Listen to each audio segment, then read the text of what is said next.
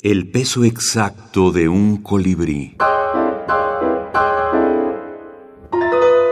Bestiario.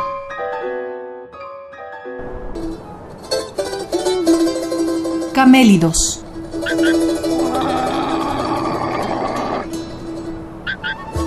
El pelo de la llama es de impalpable suavidad, pero sus tenues guedejas están cinceladas por el duro viento de las montañas donde ella se pasea con arrogancia, levantando el cuello esbelto para que sus ojos se llenen de lejanía, para que su fina nariz absorba todavía más alto la destilación suprema del aire enrarecido.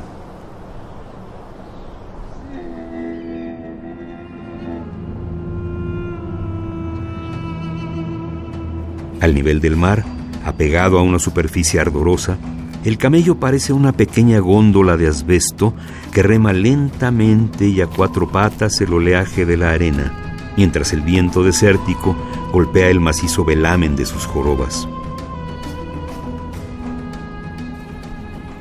Para el que tiene sed, el camello guarda en sus entrañas rocosas la última veta de humedad. Para el solitario, la llama afelpada, redonda y femenina finge los andares y la gracia de una mujer ilusoria. Bestiario, Juan José Arreola.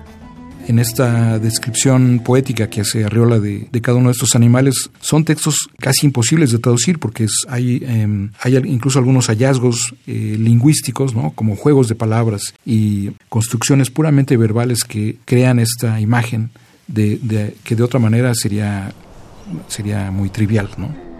Doctor Lauro Zavala, teórico del cine y la minificción.